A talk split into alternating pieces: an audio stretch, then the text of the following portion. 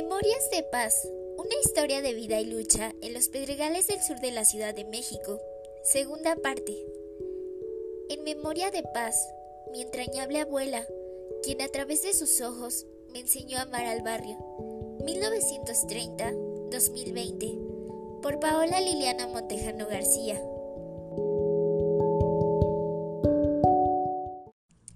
Paz comenzó a buscar trabajo, mientras que Simitrio continuó trabajando en el hotel. Durante ese tiempo, ellos siguieron frecuentándose y más tarde se fueron a vivir juntos a la colonia San Bartolo en Naucalpan. Ahí pasaron sus primeros años de vida juntos y nacieron sus primeros hijos. Para ese entonces, Simitrio ya tenía un mejor sueldo, trabajando en una fábrica automotriz, mientras que María de la Paz se dedicaba a las tareas del hogar y a cuidar a sus hijos. Ya entrados los años sesenta, supieron a través de un conocido que en los pedregales del sur de la ciudad se estaba realizando una gestión para poder adquirir terrenos a plazos. Para María de la Paz y Simitrio, eso representó una gran oportunidad, ya que la familia crecía y no tenían un patrimonio para darles un futuro a sus hijos.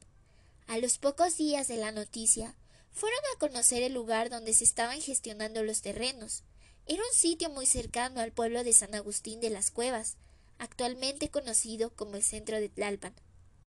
Al llegar, quedaron sorprendidos, tras darse cuenta de las condiciones geográficas de la zona. Para aquel entonces, los pedregales de Tlalpan no eran más que la periferia de la ciudad, o lo que Peter Ward llamaría ciudades perdidas. Sin embargo, era más grande su sueño de tener un hogar que la dureza de aquellos bloques de piedra. Poco tiempo después, comenzaron a informarse sobre el procedimiento para la gestión de los terrenos, asistieron a asambleas y conocieron a más personas que compartían historias de vida similares. Desde el principio supieron que no les esperaba un camino fácil, ya que no solo se trataba de trabajar para poco a poco construir su casa, sino que tenían que emparejar el terreno, bajando los cerros de la tierra, cortando la maleza y picando la piedra con sus propias manos, a punta de cuña y marro.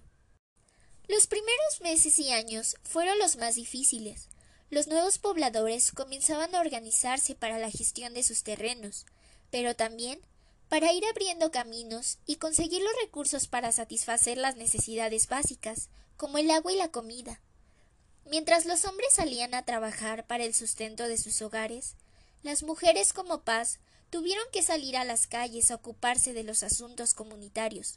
lo cual representó un cambio en la configuración de los roles de género. Para muchos hombres era difícil aceptar que las mujeres tuvieran una participación activa dentro y fuera de la comunidad,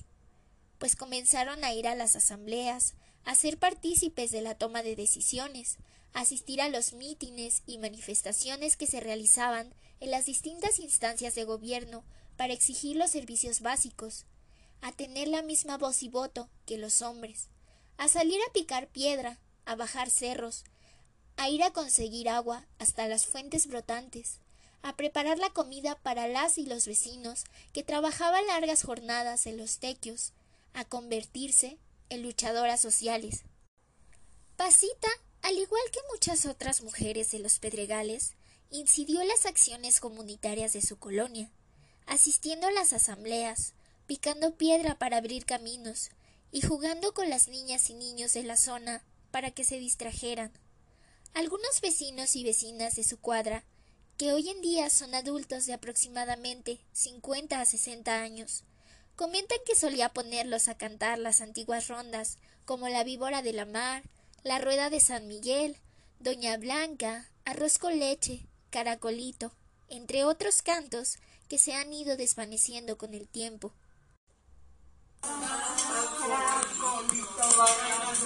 la pata tiesa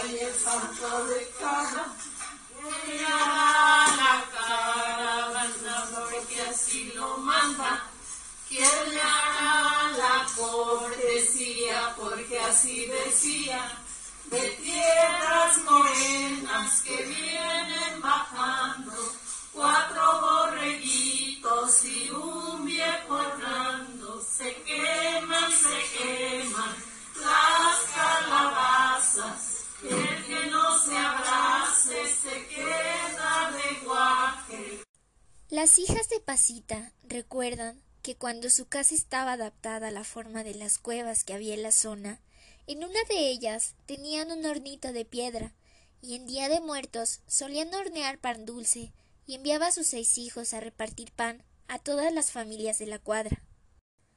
Pero también fueron muchos los retos y dificultades a las que María de la Paz y todos los habitantes de los Pedregales se enfrentaron,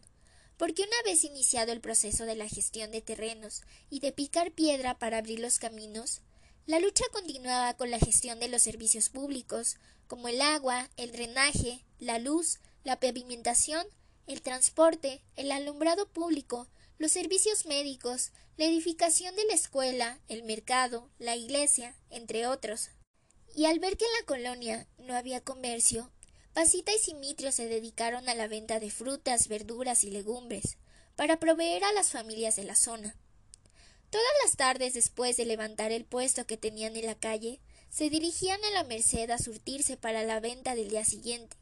En aquella época se trasladaban en el tranvía que recorría desde el centro de Tlalpan hasta la glorieta de Peralvillo. ¿Quién iba a imaginar que desde los primeros años en los que se conformó la colonia, el comercio se convertiría en un elemento fuerte y representativo de lo que hoy se conoce como la Carrasco? Poco a poco fueron apareciendo más comerciantes, vendiendo semillas, frutas, instalando molinos, vendiendo carne, y las y los vecinos dejaron de trasladarse a otras colonias y comenzaron a abastecerse en el propio barrio. Entre los años 70 y 80 se obtuvieron muchos logros, pues la comunidad se fue organizando para la edificación de la iglesia de Santa María de Guadalupe, un sitio que hasta la actualidad es parte importante de la zona, y la cual se logró construir gracias a la donación de piedra volcánica de las y los vecinos,